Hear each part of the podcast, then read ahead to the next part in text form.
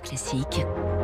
3 minutes pour la planète. Avec Baptiste Gabory. Bonjour Baptiste. Euh, bonjour François, bonjour à tous. Les étoiles, Baptiste, les étoiles. 76% des Français déclarent euh, ne plus les voir ou, seulement partiellement. La proportion est encore plus forte parmi les franciliens, 82%. Résultat d'une étude de l'Institut Paris Région.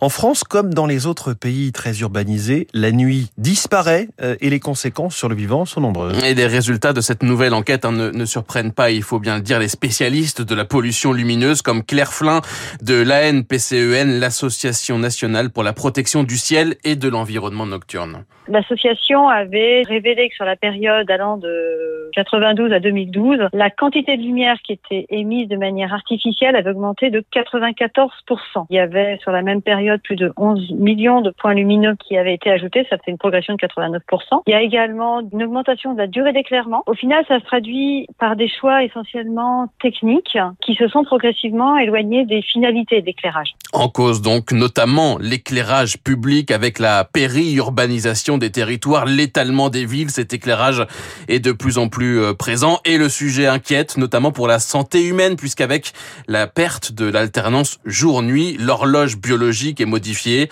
des perturbations sur le sommeil, des perturbations métaboliques avec un risque même augmenté de cancer selon un rapport publié par l'ANSES en 2019, des perturbations également pour le vivant non humain, pour la faune la flore. Samuel Chaléa est géographe, euh, chercheur au CNRS à Toulouse dans un laboratoire de géographie de l'environnement.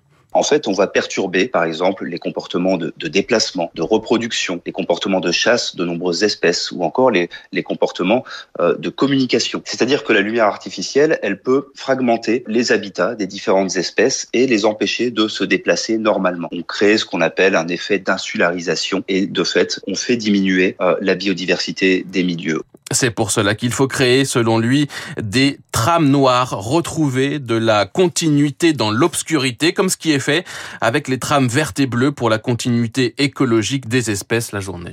Il s'agit, par exemple, de créer des grands espaces qui sont des réservoirs d'obscurité. Et puis, derrière, il faut les connecter par des corridors sombres. Alors après, c'est toute la difficulté de l'aménagement du territoire. On a installé de la lumière dans les territoires dans lesquels on a des personnes et donc dans lesquels on a des usagers des espaces nocturnes qui ont des besoins de lumière artificielle. Et donc, il s'agit aujourd'hui, dans les territoires, de mieux concilier, en fait, nos besoins humains de lumière artificielle avec les besoins non humains euh, d'obscurité. Et dans les territoires, justement, les élus s'empare de plus en plus de ce sujet. Je vous en parlais ici même en octobre dernier avec des communes qui expérimentent depuis des années l'extinction, par exemple, totale de la lumière dans certains quartiers la nuit. Claire Flin de la NPCEN ce sont des, ce qu'on appelle des actions de bon sens et qui ne coûtent rien. Et on peut faire beaucoup en décidant d'ajuster la durée d'éclairement en fonction des usages de la population sur une commune donnée, comme Strasbourg ou euh, même plus récemment Nancy, qui s'est engagé dans cette démarche avec une réduction des durées d'éclairement et des phases